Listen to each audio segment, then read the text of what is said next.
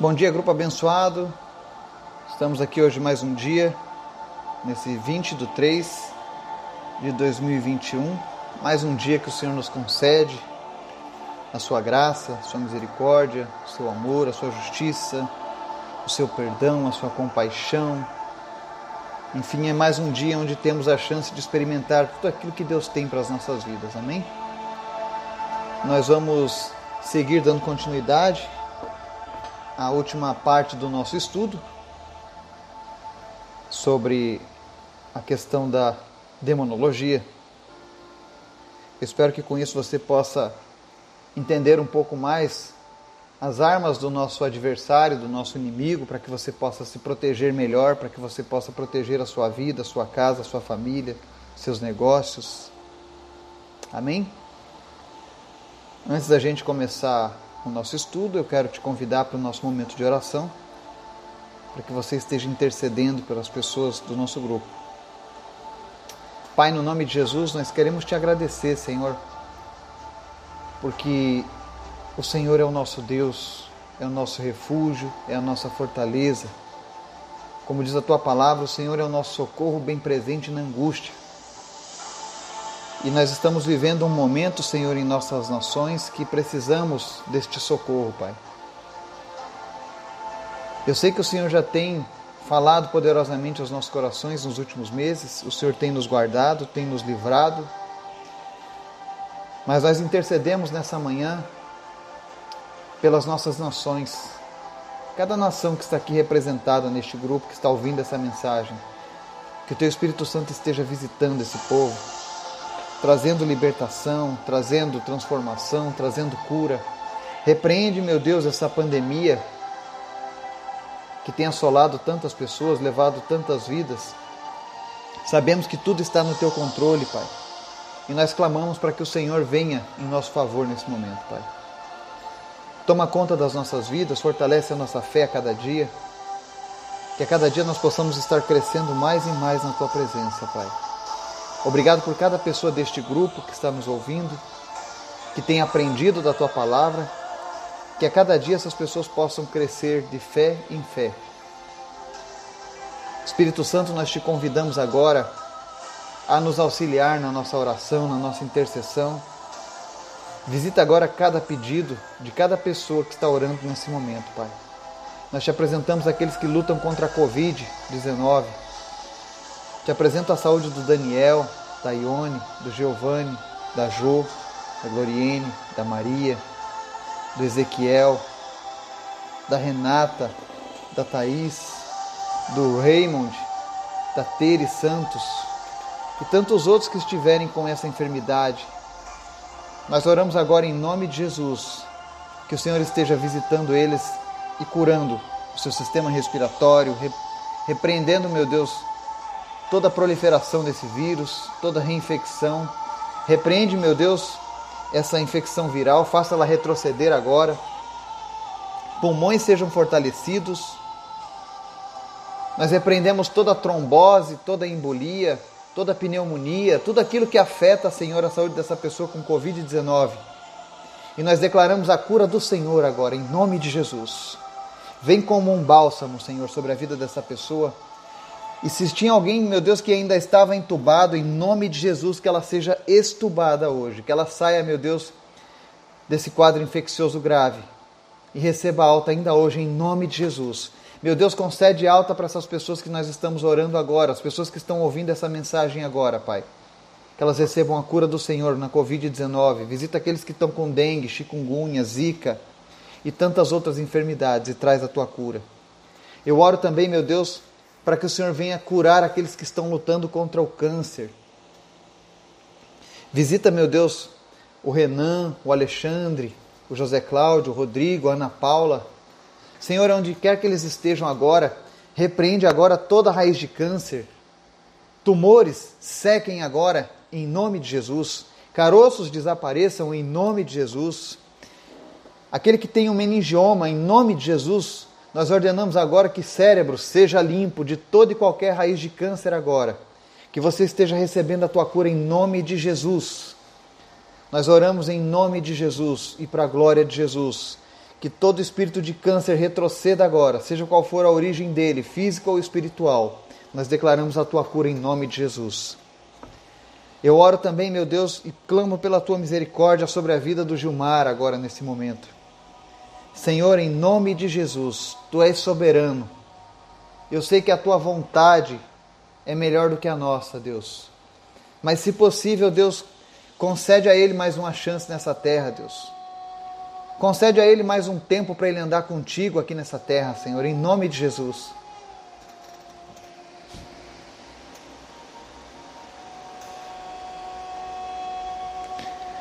Tem misericórdia, Pai.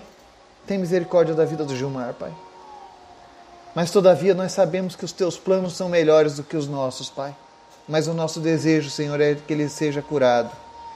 É que ainda não seja o momento dele ser colhido pelo Senhor, Pai. Por isso nós te pedimos em nome de Jesus. Sopra o teu fôlego de vida sobre o Gilmar. Repreende, Deus, todas as complicações que ele está tendo agora nesse momento, em nome de Jesus. Tu és poderoso, Espírito Santo. Tu és poderoso. Tu és amável. Tu tens o poder da vida em tuas mãos, Pai e na autoridade do nome de Jesus. Nós pedimos só para Espírito, só para Espírito sobre a vida do Gilmar nesse momento. E traz ele de volta, Senhor. Traz ele de volta em nome de Jesus, sem nenhuma sequela, sem nenhum efeito colateral dessa transplante.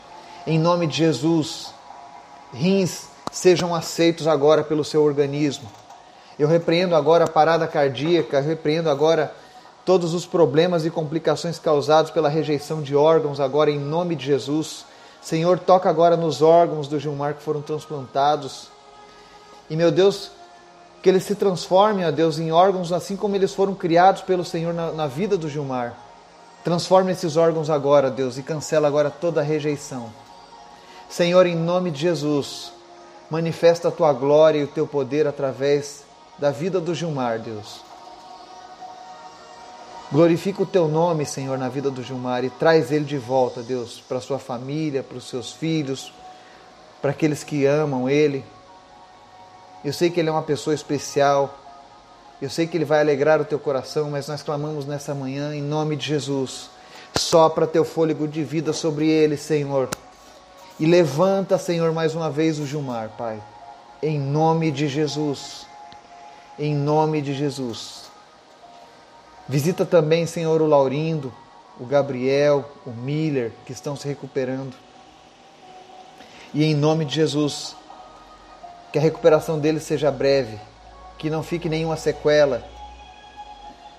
Eu oro pelas vistas do Gabriel, que elas voltem melhores do que o que elas estavam antes, Pai. Eu oro, meu Deus, pelo movimento do Laurindo, que ainda não retornou.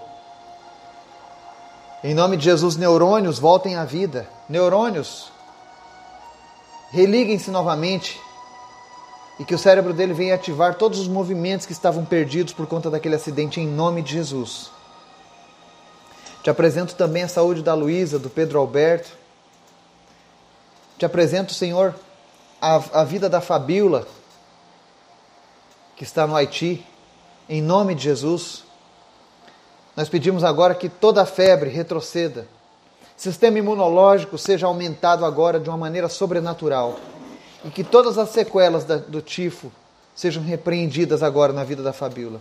Eu te apresento também a saúde do Emanuel, da Brenda. Te apresento também, Senhor, a vida da Vicky, o seu casamento, as suas lutas que ela tem passado, em nome de Jesus. Deus dá vitória, que ela possa ser aquela mulher que está edificando a sua casa no Senhor, e em nome de Jesus, nós repreendemos toda tentativa das trevas contra o casamento, contra a vida dessa família. Eu oro também, Deus, por todos os casamentos deste grupo, em nome de Jesus. Pessoas que têm tido problema no casamento por conta dessa pandemia, por conta dos problemas financeiros. Em nome de Jesus, eu repreendo agora toda ação do diabo contra o teu casamento contra a felicidade deste casal. Em nome de Jesus, que nenhuma família seja dividida nesta pandemia e nem depois dela. todos aqueles que o Senhor tem colocado, Senhor, debaixo dos nossos cuidados. Em nome de Jesus, ninguém vai se perder, né? em nome de Jesus. Visita agora as nossas famílias, Pai, e nos fortaleça na tua presença. Que nós estejamos alicerçados em Ti, Senhor. Também te pedimos, em nome de Jesus, fala conosco nessa manhã, Pai. Em nome de Jesus. Amém e amém. Nós temos lido nos últimos dias acerca de quem são os nossos inimigos no reino espiritual, os nossos inimigos que muitas vezes invisíveis, mas que atuam contra as nossas vidas. E muitas pessoas perguntam, né?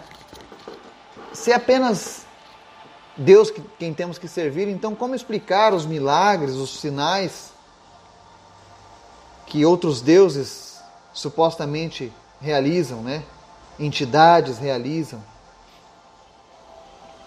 E nós vamos ver hoje aqui na Bíblia que, apesar de toda a soberania ser de Deus, o mundo jaz no maligno. E que, de uma maneira permissiva, Satanás pode realizar falsos sinais, falsas maravilhas, pode interferir na natureza. E para que a gente possa entender melhor, nós vamos ler alguns textos. Vamos começar pelo livro de Jó no capítulo 1, do 12 ao 19, que diz assim: O Senhor disse a Satanás: Pois bem, tudo que ele possui está nas tuas mãos, apenas não toque nele. Então Satanás saiu da presença do Senhor. Certo dia, quando os filhos e as filhas de Jó estavam num banquete, comendo e bebendo vinho na casa do irmão mais velho, um mensageiro veio dizer a Jó: Os bois estavam arando e os jumentos estavam pastando por perto. Quando os sabeus os atacaram e os levaram embora, mataram a espada os empregados e eu fui o único que escapou para lhe contar. Enquanto ele ainda estava falando, chegou outro mensageiro e disse: Fogo de Deus caiu do céu e queimou totalmente as ovelhas e os empregados, e eu fui o único que escapou para contar a você. Enquanto ele ainda estava falando, chegou outro mensageiro e disse: Vieram caldeus em bandos, atacaram os camelos e os levaram embora, mataram a espada os empregados, e eu fui o único que escapou para contar a você. Enquanto ele ainda estava falando, chegou ainda outro mensageiro e disse: Seus filhos e suas filhas estavam num banquete comendo e bebendo vinho na casa do irmão mais velho, quando de repente um vento muito forte veio do deserto e atingiu os quatro cantos da casa, que desabou. Eles morreram e eu fui o único que escapou para contar a você. Amém? Jó contou um relato muito triste, mas muito real, de que existe um inimigo das nossas almas e que ele possui um poder, ainda que limitado, e muitas vezes o inimigo se levanta contra as nossas vidas. E é por isso que é interessante nós entendermos quem é o nosso adversário, para que a gente possa evitar os seus ataques, se proteger dele, entender quando é Deus e quando é o inimigo. Porque muitas vezes Deus vai nos tratar de uma maneira mais severa para nos ensinar alguma coisa. Afinal, ele é um pai. E como um pai, algumas vezes ele vai precisar nos repreender e a gente precisa entender na história de Jó, por exemplo, Jó era um homem abençoadíssimo, temente a Deus, e Satanás foi lá dizer que ele só servia a Deus por, por conta das coisas que ele tinha, porque ele era abençoado. E Deus disse: Não, eu conheço o coração de Jó. Quer ver? Toca em tudo que ele tem, só não toca na vida dele e você vai ver como ele vai continuar sendo fiel. E essa passagem mostra o poder destrutivo do diabo. Você vê que em questão de, de minutos, começaram a chegar os mensageiros relatando as catástrofes. E apesar disso ser uma coisa terrível, eu gostaria que você olhasse por uma outra ótica e visse o quanto Deus nos ama e quantos livramentos o Senhor tem nos dado. Imagine o poder desse inimigo que está nos rondando. E olha o quanto Deus tem nos livrado. Então, quando você vê, olha, Satanás ele usou ladrões para roubar os camelos e matar os funcionários. Ele usou a natureza para mandar fogo, mandar vento contra as coisas de Jó. Isso mostra que o inimigo ele tem uma influência no, na natureza. Às vezes um, um tornado, uma ventania muito forte. Foi algo que o inimigo lançou. Você vê que Jesus, quando estava num barco, a caminho de Genezaré, o inimigo lançou um grande, uma grande tempestade, mas Jesus vai lá e acalma, porque ele tem poder sobre todas as coisas. A Bíblia fala em Marcos 13, 22, que aparecerão falsos cristos e falsos profetas que realizarão sinais e maravilhas para, se possível, enganar os eleitos. Então a Bíblia fala sobre esse, esse poder das trevas também. Ontem nós falamos sobre o segundo. Nós falamos anteontem sobre o segundo céu, né? Onde as, as hostes das trevas atuam, né? E elas atuam com muitos sinais. E existem muitas pessoas que seguem esses sinais. Quantas pessoas seguem milagres? Acompanham procissões em busca de milagres, porque fulano fez um milagre. Ah, essa pessoa que morreu fez um milagre. Ah, aquele médico está, que morreu voltou e está curando pessoas. Cuidado. Jesus alertou que apareceriam falsos cristos e falsos profetas que fariam sinais e maravilhas para tentar enganar os eleitos. Então nós precisamos estar atentos. Apocalipse 13, por exemplo, fala assim: Então vi outra besta que saía da terra com dois chifres como cordeiro, mas que falava como dragão. Exercia toda a autoridade da primeira besta em nome dela e fazia a terra e seus habitantes adorarem a primeira besta, cujo ferimento mortal havia sido curado. E realizava grandes sinais, chegando a fazer descer fogo do céu à terra, à vista dos homens. Por causa dos sinais que lhe foi permitido realizar em nome da primeira besta, ela enganou os habitantes da terra, ordenou-lhes que fizessem uma imagem em honra à besta que fora ferida pela espada e contudo revivera. Olha que interessante. Todas as vezes que nós vermos o agir dos demônios, do diabo, você vai ver ele fazendo uma imagem a ser adorada, você vai fazer ele, vai ver ele, ele ordenando os homens a, a criarem uma imagem a ser seguida. É por isso que a Bíblia ataca tanto a idolatria. Porque Deus sabe que através, atrás daquelas imagens existe um intuito diabólico de enganar a sua criação, de desviar a atenção de Deus. Não são poucas as pessoas que ainda têm uma ideia de que para que Deus possa me ouvir, eu preciso pedir para um, que vai pedir para outro, que vai chegar para outro, até chegar ao ouvido de Deus. Sabe? Eu quero que você, por favor, não se sinta ofendido mas eu quero te trazer uma, uma luz da Bíblia sobre esse assunto.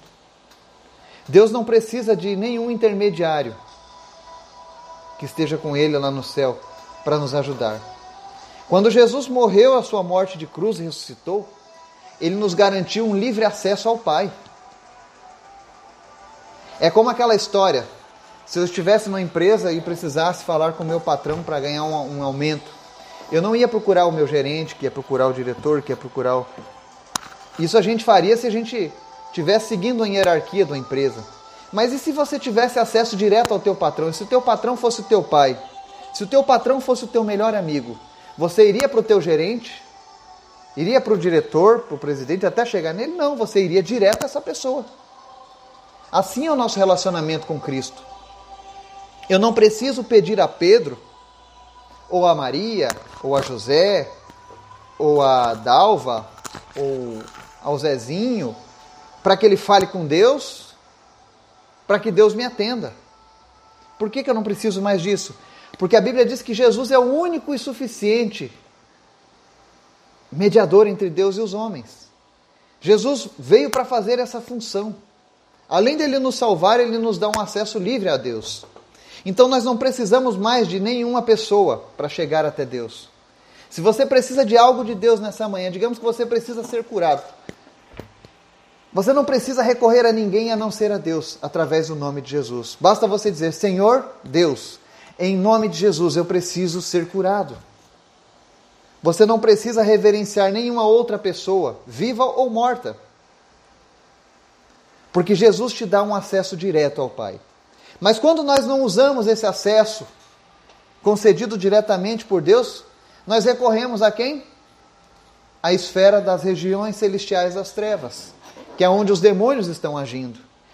Porque são os demônios que estão usando. E você olha aqui no livro de Apocalipse 13. Quando o demônio agiu, a primeira coisa que ele faz é que as pessoas, pede é que as pessoas façam uma imagem para adorar a besta você sempre vai ver a adoração de imagens relacionada a demônios. Então tome muito cuidado com essa prática. Porque é através dessas coisas que o inimigo entra nas nossas vidas. Como eu falei aqui, o inimigo das nossas almas ele tem um poder limitado. Limitado por Deus, ou seja, no caso de Jó, Deus limitou o ataque do diabo. Falou: ó, você pode tocar nas coisas, nos bens, mas não toca na vida de Jó. E ele foi obrigado a atender aquilo. Na vida do cristão é a mesma coisa, o diabo não pode nos tocar. Agora, quando eu estou em pecado, quando eu estou longe da palavra de Deus, aí eu estou fora da proteção divina. Porque a Bíblia diz que os nossos pecados fazem separação entre Deus e o homem. Quando eu estou vivendo no pecado, eu estou fora da proteção de Deus. E quando eu estou fora da proteção de Deus, o diabo, ainda que limitado em seu poder, tem todo o poder para agir na minha vida, porque ele é o príncipe deste mundo. Então nós precisamos estar atentos a isso. Haverão pessoas que farão sinais e maravilhas para enganar as pessoas dizendo: olha, não é só Deus que cura. Você entende? Então nós precisamos estar atentos. 2 Coríntios 11 diz assim: ó, Pois tais homens são falsos apóstolos, obreiros enganosos, fingindo-se apóstolos de Cristo. Isso não é de admirar, pois o próprio Satanás se disfarça de anjo de luz. Portanto, não é surpresa que os seus servos finjam ser servos da justiça. O fim deles será o que as suas nações, as suas ações merecem mas um alerta acerca do agir do, do, do nosso inimigo. Ele pode se disfarçar de anjo de luz. E ele diz que os seus servos podem se servir, podem se fingir de servos de justiça. Ou seja, é, o diabo ele nunca vai se apresentar, olha, eu sou o diabo, eu sou mau e quero destruir você. Não, ele precisa, ele quer ser adorado, ele quer ser servido. Então muitas vezes ele vai se apresentar como alguém bom, Inclusive vai falar de Deus, porque o diabo conhece a palavra de Deus. Muitas vezes ele vai fazer isso. E aí você pode falar assim: ah, mas o diabo usar a palavra de Deus, como pode? Isso é impossível. Não, não é. Quando Jesus foi tentado lá no deserto, e você pode prestar atenção, Satanás cita a Bíblia para tentar corromper Jesus. Imagine que Satanás está aqui nessa terra desde a criação. Ele conhece a Bíblia melhor do que eu e você. Ele apenas não segue a Bíblia. Ele apenas não obedece à Bíblia, mas ele conhece. Então ele conhece o poder de Deus. E ele conhece a nossa fraqueza, as nossas falhas. E muitas vezes ele vai tentar realizar sinais para tentar nos confundir. E você vê que isso não é uma coisa restrita ao Novo Testamento. Você vai ver lá no Antigo Testamento, por exemplo, quando Moisés foi libertar o povo do Egito. E Deus vai lá e executa sinais e maravilhas diante de, Moisés, de, de, de Faraó. E o primeiro sinal foi a serpente. Moisés joga o cajado no chão e ele se transforma numa serpente. Algo que só Deus poderia fazer, não é? Mas o diabo vai lá e realiza sinais através dos sacerdotes egípcios e faz com que os sacerdotes joguem também os seus cajados e se transformem em pequenas serpentes. Elas são engolidas pela serpente de Deus. Mas eles também realizaram aquele sinal.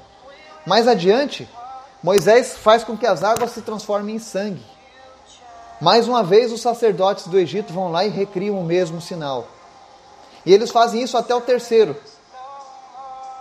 que é quando Moisés faz surgir rãs sobre a terra do Egito.